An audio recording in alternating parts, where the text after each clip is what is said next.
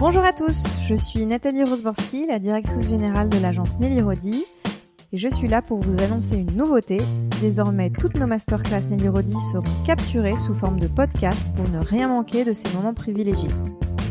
Nouvelle génération créative, entrepreneurs audacieux et visionnaires, tous les talents contemporains se retrouvent sur le divan de Nelly Rodi pour un moment d'échange et de partage autour d'un thème pensé par Nelly Rodi. Engagement, identité, séduction, tout est questionné pour recueillir un témoignage inspirant. Bonne écoute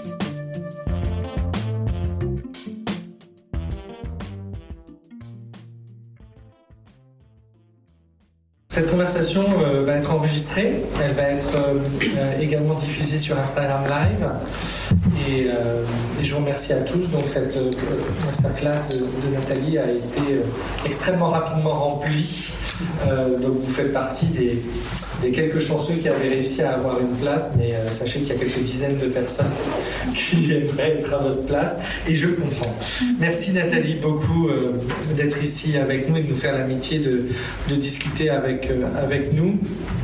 Euh, ça me paraissait extrêmement important de, t'avoir à nos côtés, euh, parce que tu es bien sûr une personnalité emblématique de, ce monde de la mode, que tu aides que tu aimes la jeune création depuis longtemps, et que la thématique que nous avons choisie euh, ce trimestre chez Nelly Rodi pour nos masterclass, c'est celle de l'engagement.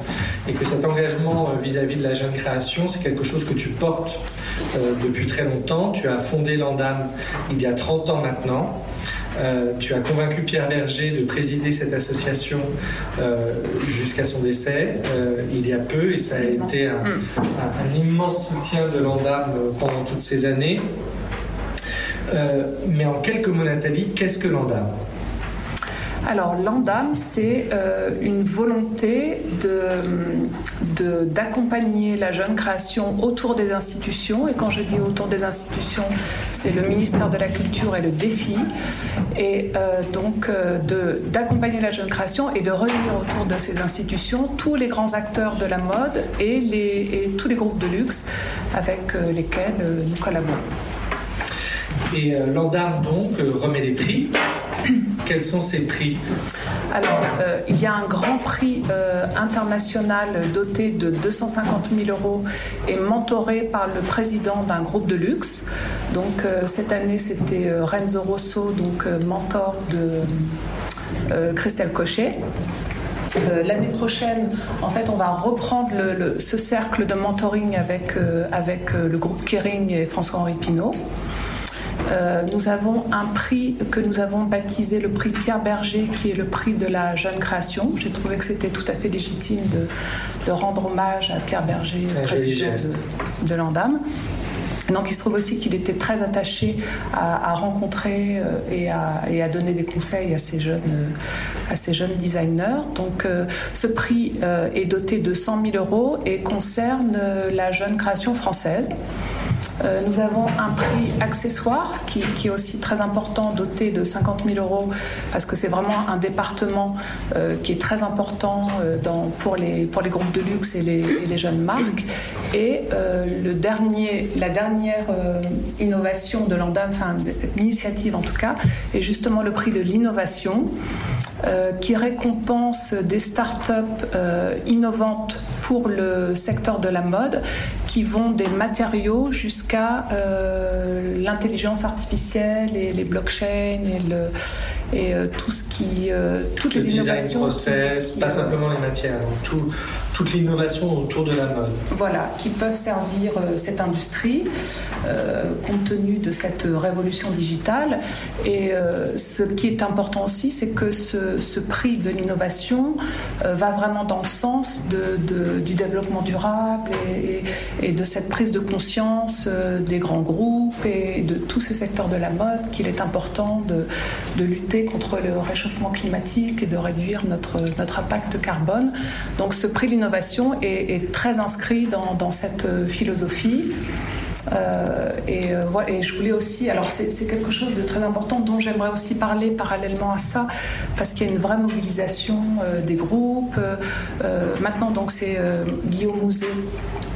qui préside, qui préside l'ANDA. Qui a pris la succession de Pierre Berger. Absolument. Et, Et donc, il y a aussi cette initiative des Galeries Lafayette qui est extrêmement intéressante, qui s'appelle Go for Good. On a le Fashion Pack, on a aussi des, des, groupes qui, qui, qui, mettent en place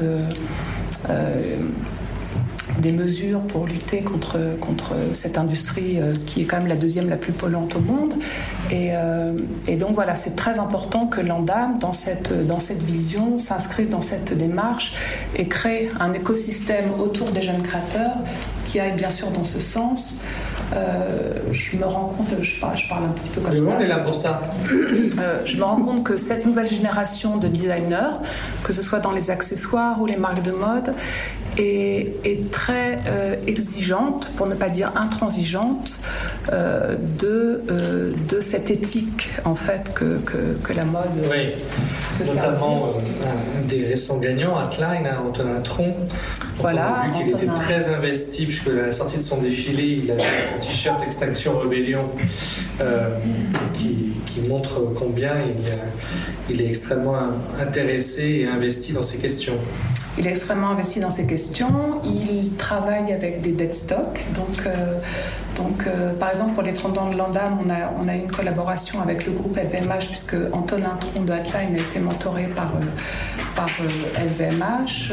on a réussi pour lui à récupérer des, des stocks de tissus du groupe non utilisés. Euh, et, je trouve que ça, pour les, pour les jeunes designers, je trouve que c'est vraiment extrêmement important que ces groupes de luxe qui ont les moyens et qui, parce que ce sont des groupes de luxe, peuvent être dans une dimension de développement durable beaucoup plus naturellement, puissent mettre à disposition tout ce qui peut faire qu'une jeune marque euh, va pouvoir avoir accès à ces à, ce développement durable et à cette économie d'énergie. Alors aujourd'hui, ça fait effectivement partie de ces très grands débats qui animent notre société en général et notre secteur en particulier. Il y a 30 ans, qu'est-ce qui t'a pris?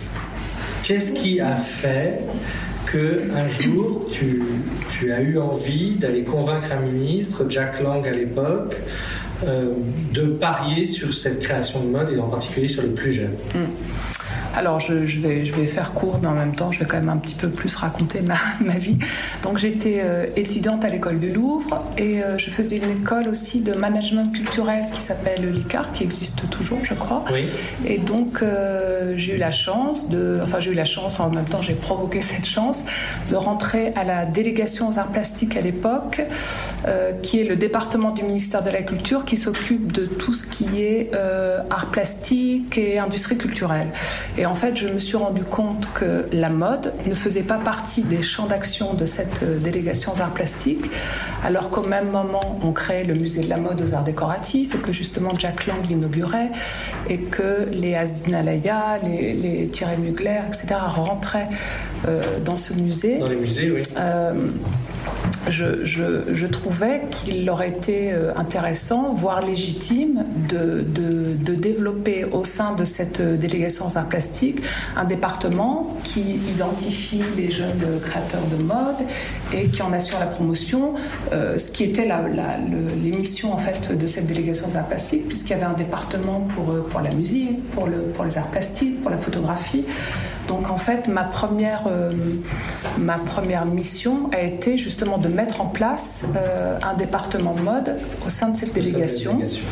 Et puis très rapidement, je me suis rendu compte que la mode était une industrie culturelle, donc euh, ça aurait été étonnant que juste le ministère de la Culture en assure le, la promotion et le développement. Et je suis allée voir donc Pierre Berger, qui alors était président du défi, et ça c'est important de, le rappeler.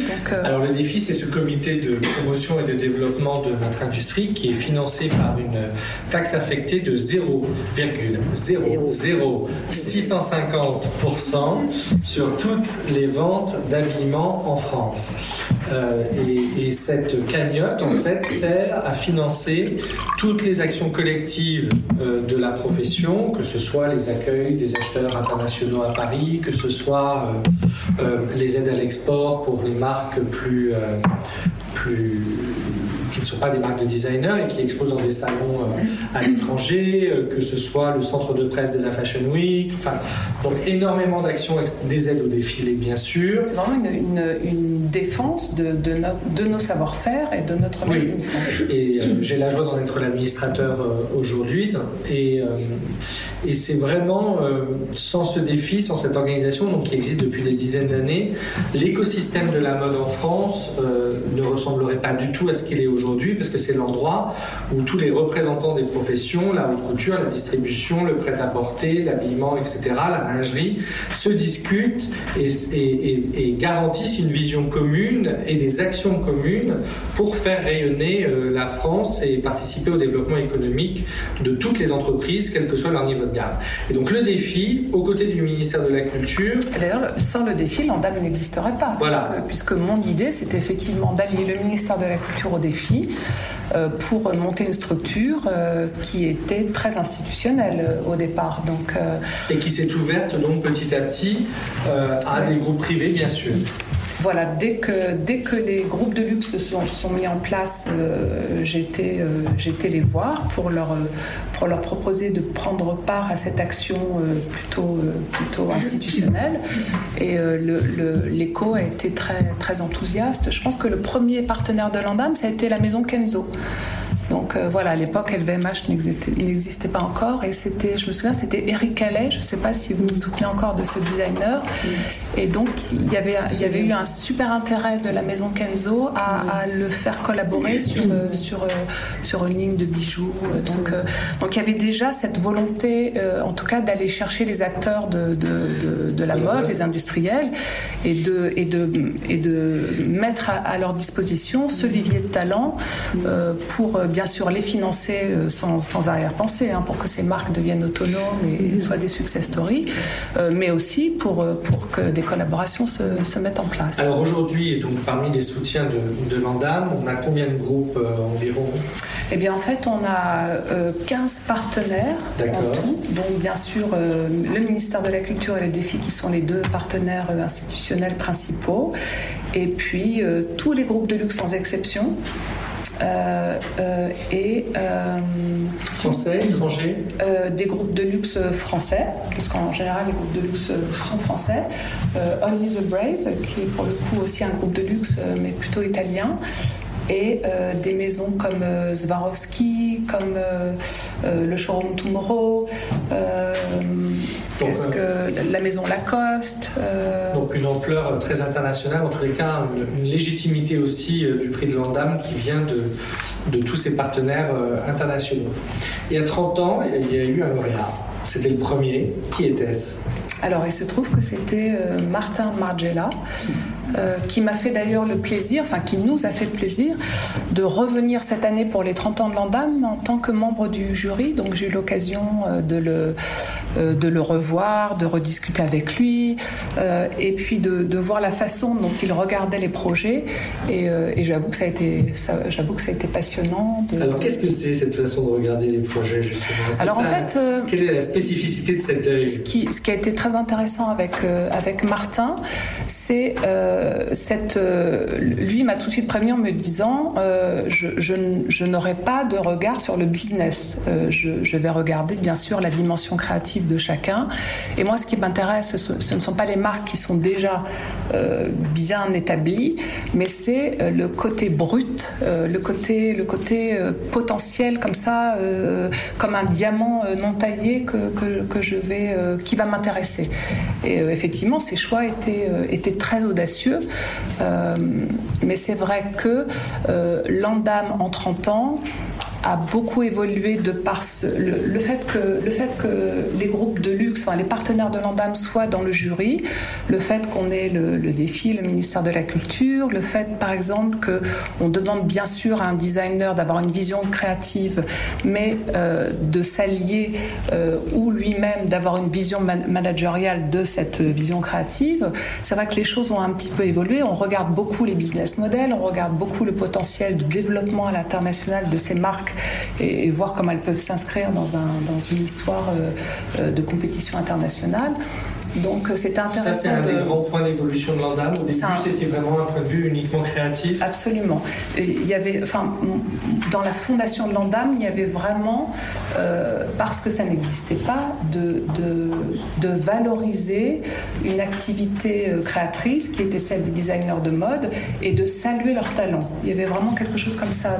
De, euh, D'ailleurs, Martin Margiela, c'était euh, c'était tellement en termes de en termes d'innovation et en termes de, de, propositions euh, comme ça très très très novatrices, on, on, se fichait de savoir si ça allait devenir un un empire euh, euh, ou, si ça ou si cette marque était, était viable commercialement. Il se trouve qu'elle l'était parce, que, parce que pour le coup, euh, Martin était, était associé avec. Bon, mais maintenant que ces créatifs et ces businessmen ont rejoint le tour de la table du jury, évidemment, la dimension business est, devenue quelque chose de, de plus important aujourd'hui. Alors, il se trouve que c'est devenu aussi quelque chose de plus d'important parce que l'Andam, c'est vraiment une aide pour des, pour des designers qui, qui, qui vont être autonomes et qui vont créer leur propre marque.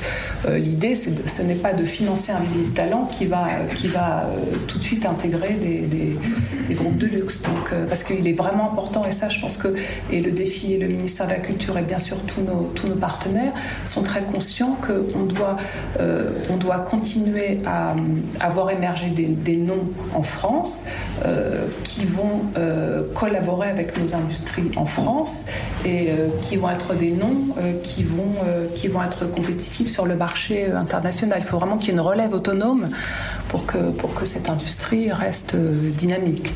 Alors parmi les, récents gagnants hein, du Grand Prix euh, de, de l'Andam, euh, on pense à Alexandre Matussi, on pense à Glenn Martin chez White Project, euh, Christelle Cochet cette année, Antonin Tron l'a dit euh, il y a peu de temps également. Euh, qu'est-ce qui rassemble cette nouvelle génération? Est-ce qu'il y a quelque chose qui les rassemble? Est-ce qu'il y a une spécificité que dans leur manière de travailler, dans leur manière d'approcher la création, dans la manière d'approcher la mode en général, tu n'avais pas détecté il y a 30 ans ou 20 ans? Alors, euh, il, y a, il, y a, 30 ans, il y avait cette, euh, effervescence créative euh, sans enjeu euh, sans enfin, on n'en comprenait pas bien les enjeux, on n'avait pas, les, on n'avait pas justement les bonnes recettes pour, euh, pour, euh, pour y arriver. D'ailleurs, on voit que dans les années 90, il y a eu peu de marques qui, qui ont émergé. Isabelle Marant, par exemple, en est un peu le. Le, le... maire, Isabelle Marant sont les deux sur voilà. de cette période. Christophe Lemaire, d'ailleurs, qui a été un, un lauréat de l'Andam.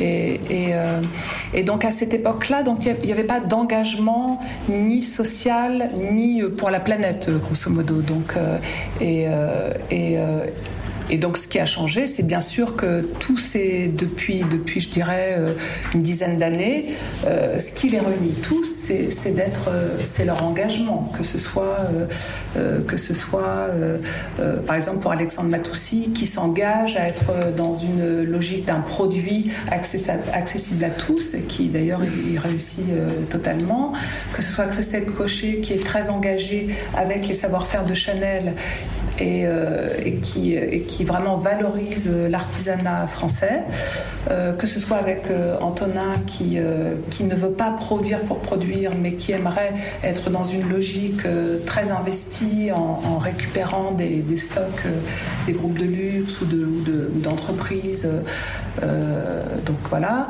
Et je pense aussi, par exemple, il y a, quelque chose de, Il y a aussi un engagement pour, pour une éthique, pour, pour, une, pour quelque chose d'humain. Pour, euh, donc euh, donc euh, je trouve que cette génération qui, qui, arrive et qui nous fait des propositions, euh, est extrêmement intéressante à soutenir parce que c'est elle qui, est en mesure de faire des propositions pour, le monde de demain. Euh, que ce soit par exemple sur, sur le fait que qu'on a commencé à avoir de, des, des, collections hommes qui se mélangeaient à des collections femmes, et puis, et puis, et puis beaucoup de nos, de nos jeunes designers qui, qui sont encore allés plus loin à gommer complètement les histoires de, de, genre, de, de euh, et, euh, et, puis cette, euh, ce que je trouve extrêmement important, c'est cet engagement pour, pour le développement durable. Ça, c'est, les nouvelles,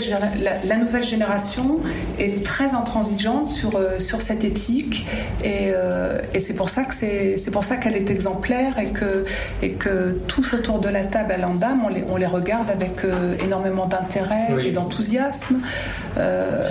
Alors, l'autre chose, bien sûr, c'est que c'est un soutien financier. C'est aussi du mentoring, on l'a dit, mais euh, quand, quand, on a 250 000 euros euh, qui arrivent sur un compte en banque et qu'on fait euh, quelques millions d'euros, parfois pas encore complètement de chiffre d'affaires, ça change la vie aussi d'avoir ce soutien. Enfin, c'est un soulagement parce que la, pression économique sur, ces, sur ces modèles, sur ces entreprises, elle, elle n'a pas faibli. Enfin, on, sent qu'il y a toujours besoin et que, et, que parfois, sans un prix de l'andam, il y a des maisons qui n'auraient pas passé la barre. J'ai l'impression. Est-ce que toi aussi, est-ce que vous le Est-ce que ça fait partie des choses qui vous, qui vous touchent quand vous prenez des décisions euh, au sein de ce jury?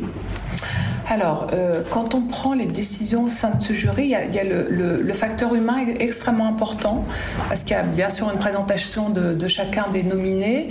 Et ce qui est important euh, pour nous, c'est de voir à quel point, d'une part, c'est important, cette dotation financière, euh, comment elle va s'inscrire dans le développement du business model, et surtout de voir si ce designer a, le ressort de, profiter de toutes ces portes qui vont s'ouvrir qui sont celles de, tous ces, membres de jury, euh, donc euh, partenaires de l'ANDAM.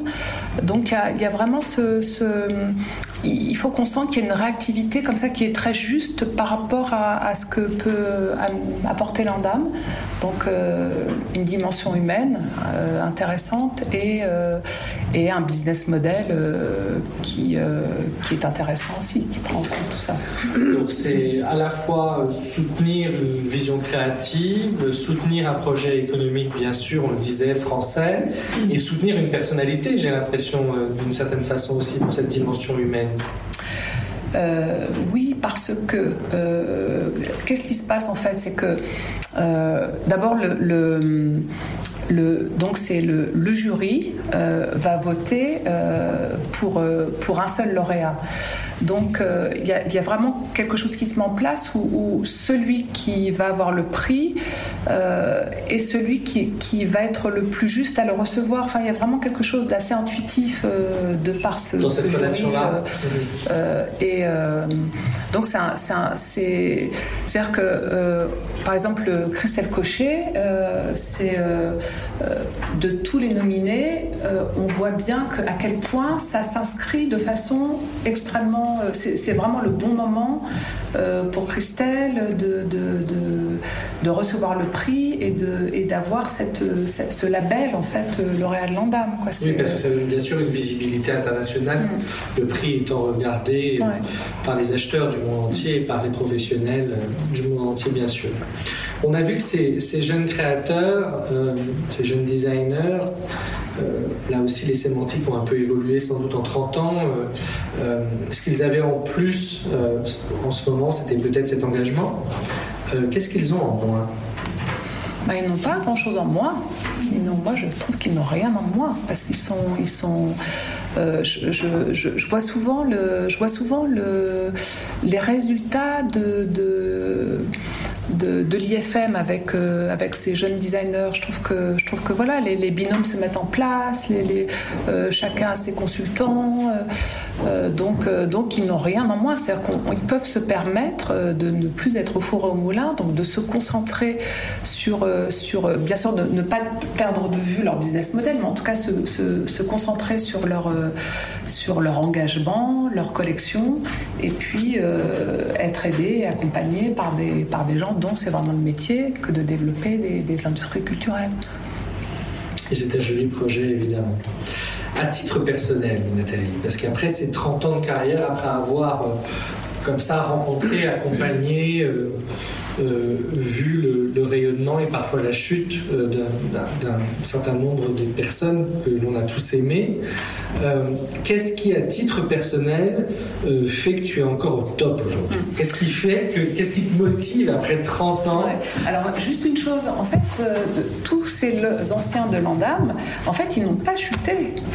aucun n'a chuté, c'est merveilleux. C'est-à-dire qu'en fait, je, je, me rends compte qu'on les retrouve dans des, dans des studios de création. Que ce sont vraiment des gens qui sont restés, qui sont restés, qui ont fait leur parcours, la vie. Euh, qui, qui, quelquefois euh, rentrent dans des studios, puis relancent des marques, font des capsules. Enfin, donc, euh, donc tout le monde est resté, aucun n'est parti changer de métier. Donc ça, déjà, je trouve que c'est oui, c'est pas mal. c'est pas mal parce que ça prouve aussi que, que dans ce secteur, c'est sont des métiers de passion et qu'on fait ça comme, comme à l'artiste. On ne sait pas faire, on peut pas faire autrement que de faire ça.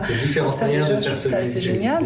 Et, euh, et, donc, euh, on ne peut pas se lasser d'être sans cesse confronté euh, à des gens de passion. Donc, je pense que c'est passionnant et moi-même, je, suis, je reste très passionnée de, de, de, de, voir toutes ces, toutes ces implications. La, la révolution digitale, euh, les nouveaux enjeux de développement durable, euh, la façon dont ces jeunes marques euh, ont conscience de ça et, et, avancent avec ces, avec ces nouveaux enjeux, voir aussi comment les groupes de luxe avec lesquels je collabore sont aussi tellement impliqués et, mettent en place des mesures très ambitieuses pour, aller dans ce sens. Tout ça, ça, embarque, c'est-à-dire ça, donne vraiment envie d'être, là encore dans 30 ans et de voir comment, euh, si, on a réussi à aller au bout de ses ambitions, si on tient ces chiffres de, réduction de CO2 euh, euh, euh, à neutralité en 2050, euh, tous ensemble dans cet écosystème. Et donc il y a, une, telle richesse, euh, une aventure collective, un, vrai engagement aussi de presque de, d'intérêt général, hein, parce que le Nandam c'est c'est aussi c'est aussi être au service d'un intérêt général. Et d'ailleurs on, le voit puisque tout le monde est présent dans cette dans cette optique. On, fonctionne aussi avec avec avec du mécénat. Donc donc c'est une aventure euh, euh, qui, qui, est sans cesse euh, riche de changements et de, et, de, et de, surprises et de rencontres. Quelle est la nouvelle frontière de l'Andam Dans 30 ans, ton rêve pour l'Andam, ce serait quoi? Alors mon rêve dans 30 ans serait que, que qu'il y ait encore plus de synergie dans cet écosystème entre l'innovation et la technologie, les jeunes designers et les groupes de luxe.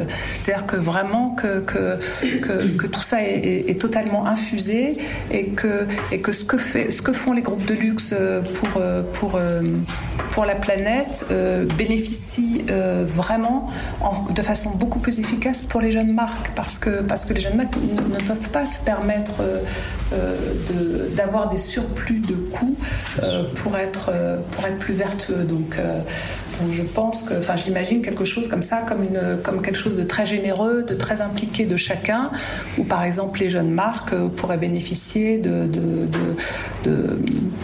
vêtements non utilisés, de, tissus pour refaire des collections, que, que, ce soit comme ça un cercle où, tout ce qui est seconde main, recréation, comme d'ailleurs l'a fait Martin Margiela il y a 30 c'est-à-dire que lui déjà s'intéressait à, reconstruire des vêtements avec des, stocks euh, vintage, comme l'a fait aussi euh, Olivier Châtenay avec sa marque 2. Donc euh, il y, avait déjà, des, initiatives comme ça très intéressantes. Je trouve ça passionnant que, que, que, le, que les groupes de luxe aient pris des engagements comme ça si ambitieux.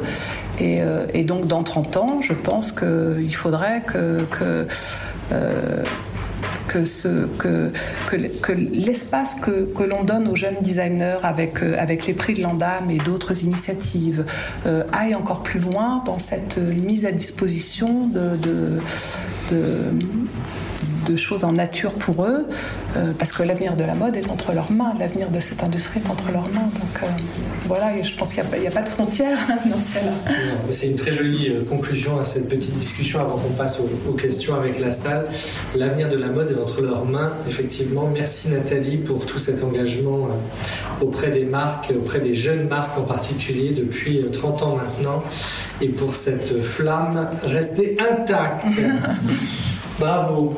Euh, on a peut-être quelques questions et quelques échanges à avoir avec vous. Est-ce que vous avez des questions pour Nathalie J'ai juste à dire une petite chose, c'est que ce serait formidable de, mettre, de pouvoir mettre en relation vraiment très fort les écoles de design et l'école de management, marketing, communication. Parce que dans ma carrière, euh, j'ai eu la chance d'avoir euh, donné des stands, entre autres, quand l'accessoire a commencé à être important dans la mode donner des stands à des jeunes designers euh, pour la chaussure, la maroquinerie, etc. Euh, ce qui est important, c'est de leur donner la possibilité de trouver leur, leur partenaire qui peut les manager, parce qu'il y a très très peu de stylistes qui sont capables vraiment ils ont besoin de leur Pierre Berger, en gros, comme Yves Saint Laurent en avait C'était l'ambition de l'Institut français de la mode, c'était bien sûr l'ambition de Pierre Berger qui a fondé cet institut. Qui puissent euh, avoir lieu entre ces écoles, parce que c'est, il y en a quelques-uns qui sont formidables. J'en ai rencontré peut-être quatre dans ma carrière euh, qui étaient capables de se manager eux-mêmes, mais sinon la plupart euh, étaient, étaient, perdus. Alors maintenant, c'est en train de justement. Oui, il faudrait qu'on leur laisse la possibilité de ne pas se manager, parce que je pense que c'est très compliqué quand, quand, on est à la fois euh, d'avoir une vision créative comme ça très globale et très riche, et puis derrière d'être d'être concentré sur les enjeux de, business. Donc, euh, donc je pense qu'il faut leur donner accès à, des managers. Christelle Cochet le fait et elle dit qu'elle ne peut pas ne pas le faire, c'est-à-dire qu'elle est créative parce qu'elle surveille justement euh, son, toute la partie business. Mais elle, elle, a, un, elle a un manager qui, oui, mais elle a qui l'aide à tenir ses engagements. Bien sûr, mais elle est au taquet, c'est-à-dire qu'elle est aussi très concernée par toute la partie économique. Bien et, sûr. Et, c'est ça qui l'a fait arriver là où elle est aujourd'hui. Maintenant, elle a les moyens de pouvoir. Je pense qu'un créateur ne peut pas être dans son coin à créer. À l'époque Saint-Laurent, quand c'est arrivé, ça qui avait bien berger, les années dans la très noir, Saint-Laurent. Et je trouve qu'un créateur, maintenant, ça doit être euh, regarder ce qu'on fait ailleurs. Euh, et se tenir au courant de la Mais les derniers finalistes. Et d'avoir quelque part des vendeurs, de savoir vendre sa marque. C'est très important dans le contexte avec une concurrence, bien entendu. Euh, en même temps, ils ne peuvent, pas être tout seuls à, tout faire. Oui, ils ne peuvent pas être multitâches. Je que c'est beaucoup plus présente en matière euh, de création qu'elle l'est maintenant. Vous avez des tas de, créateurs maintenant, euh, que ce soit au Japon, dans des tas de pays crois non, je, là, je, suis un petit peu plus euh, réservée et je crois qu'il faut que le créateur euh, regarde avec ses yeux euh, passe. Est-ce qu'il y a d'autres remarques, d'autres questions pour. Je me posais une question à titre personnel, puisque vous avez quand même accompagné de jeunes designers pendant 30 ans, ce qui est, ce qui est beaucoup quels sont les noms qui vous ont le plus marqué euh, à travers ces années? Est-ce qu'il y a eu un parcours en particulier qui vous a, euh, euh, que, vous avez pu suivre et dont vous êtes particulièrement fier en fait? Ah, je ne pourrais pas m'accaparer la fierté d'un parcours de quelqu'un qui est absolument euh, visionnaire et qui est autonome, etc. Euh, tous les parcours ont été très très atypiques. Donc, euh, mais en termes, par exemple, de, réussite, de success story, Alexandre Matoussi, ça m'a vraiment, j'ai trouvé ça très impressionnant. Et d'ailleurs, voilà, ça, ça continue. à côté de ça je suis très aussi admirative euh, de, du parcours de, de Jacques Mus, même s'il n'a il a, il a pas eu l'anda. Je trouve que, je trouve que franchement, c'est une, une, réussite incroyable euh, ces dernières années. Euh, je suis très admirative aussi de ce parcours de Christophe Lemaire qui est passé par la maison Hermès, par Uniqlo, qui relance sa marque. que, que, dont Avec je un très joli succès aussi. Dont je trouve les, les valeurs aussi extrêmement C'est très stimulant pour la jeune création des, trajectoires comme ça. Et même Jacques Mus, qui vient de nulle part et qui a, qui a énormément d'agilité et d'audace, et qui n'a pas eu peur de prendre une place qui, était libre, parce que euh, moi je me souviens qu'à l'époque où Jacques Mus arrivait, on disait tout a été fait. Et en fait, Jacques Mus est arrivé, il a, il a complètement bouleversé et complètement renversé les, frontières de, la, de l'audace, de la créativité, de la communication, de la, de, de, de, la, même avec une dimension, une vision même euh, artistique. Euh, voilà, moi j'ai une autre question. Tu parlais tout à l'heure de, de du bon moment pour, être, pour bénéficier de l'andam. Et euh, Christelle, dont tu as parlé, mais Jacques Mus aussi, qui a fêté les 10 ans de sa carrière. Et on sait que les cinq premières années de Jacques Mus, ça a été pas facile. Enfin, ça a été des moments euh, euh, à la fois de formation extraordinaire et, économiquement, il, fallait tenir. Est-ce que tu vois des. Est-ce qu'il y a des règles ou est-ce qu'il n'y a vraiment toujours pas de règles dans ce métier, mais dans des, des manières de décoller, des phases de décollage? Est-ce que ça existe encore ou est-ce que. Bah, il faut, il n'y a pas de recette comme ça toute faite, mais en tout cas, euh, il faut avoir vraiment une, vision très. Alors, il y, a aussi une chose, c'est que cette révolution digitale, elle, bénéficie à ces jeunes marques. Euh, encore faut-il euh, savoir manipuler ces outils. Et par exemple, voilà, Jacques Mus a été absolument exemplaire dans son.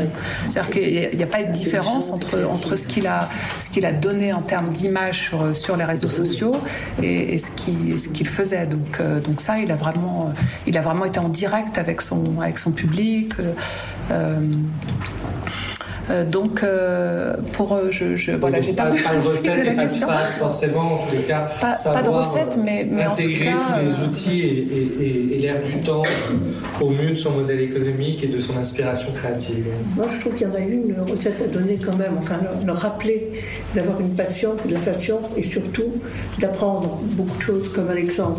Alexandre qui, était, qui avait un potentiel extraordinaire à 20 ans. Moi, je lui ai donné un stand à l'époque. Il était très. Alexandre très, Alexandre oui. excusez-moi. Et euh, il a su euh, prendre des chemins pour apprendre. Il est passé chez Givenchy et tout ça. Et c'est seulement quand il a eu euh, ce savoir-faire, il a, il a, eu des contacts, il a eu, il a, eu de la patience pour tout d'un coup, il savait où il allait et où ce qu'il voulait. Et puis, par exemple, ce dont vous avez parlé, moi je disais toujours, mais tes vêtements, tu es en train de l'éclairer. On est dans, dans, le moment où les filles ont envie d'emprunter de, les vêtements des garçons. Ils disent, patience, patience, je suis en train de m'installer dans garçon, il faut, ça va venir, ça va venir. Après ça, je lui disais, et les chaussures, toi qui as fait les chaussures. Mais patience, Suzanne, patience, parce que, parce que ça va venir. Et c'est ça aussi. Il fallait qu'ils prennent tous les contacts, tous les fournisseurs, etc. Faut je pense que quelquefois, les jeunes talents qui ont vraiment une passion folle, ils ont envie que tout arrive tout de suite. Mais non, il faut leur dire qu'il faut apprendre aussi beaucoup de choses. Euh, c'est une industrie un peu. Est-ce qu'on a une dernière question pour Nathalie? Est-ce que vous avez pu observer des manières différentes d'émerger créativement et aussi commercialement, de trouver un public qui soit particulièrement particulier à la mode par rapport à deux domaines de création? Euh, alors, euh, en France, on, a, encore très peu de, marques digitales natives, hein, c'est-à-dire qui, se sont, qui sont parties d'Instagram en étant euh, directement en relation avec leur, avec leur avec leur euh, clientèle. Euh, est-ce que c'est un... Non, je pense que, en tout cas, il y a une chose qui est intéressante, c'est que cette révolution digitale, elle a, vraiment bénéficié à, ce secteur de la mode de façon très, très, euh, très rapide. Voilà, donc, donc mais il n'y a pas de. C'est-à-dire que maintenant, une marque ne veut pas se développer si elle n'est pas en phase avec ça. Euh, les réseaux sociaux, le e-commerce, euh, et, cette façon de, se mettre en avant comme ça, très incarné. Ça, c'est extrêmement important. Le digital sera un trait d'union entre différentes manières de créer, différents domaines de création, plus que... Moi, je pense que c'est un, canal de, un canal pardon, de, communication euh, directe et qui permet d'être en, phase avec, avec sa clientèle et, son, et sa communauté. je, c'est un moyen de plus d'accéder directement euh, euh, sans, trop de, sans trop de dépenses marketing ou de dépenses. si on n'est pas annonceur, en fait, on peut effectivement se, développer extrêmement rapidement en, boostant ses ventes euh, sur, sur, le, sur ses e-commerce. Donc, Merci beaucoup Nathalie, merci pour cette conversation, merci pour ce joli parcours et pour cette générosité. Merci Merci pour cette écoute. Retrouvez notre prochain épisode dans deux semaines sur Apple Podcast, SoundCloud et Spotify. Et suivez toute notre actualité sur les réseaux sociaux de Nelly Rodi. À bientôt!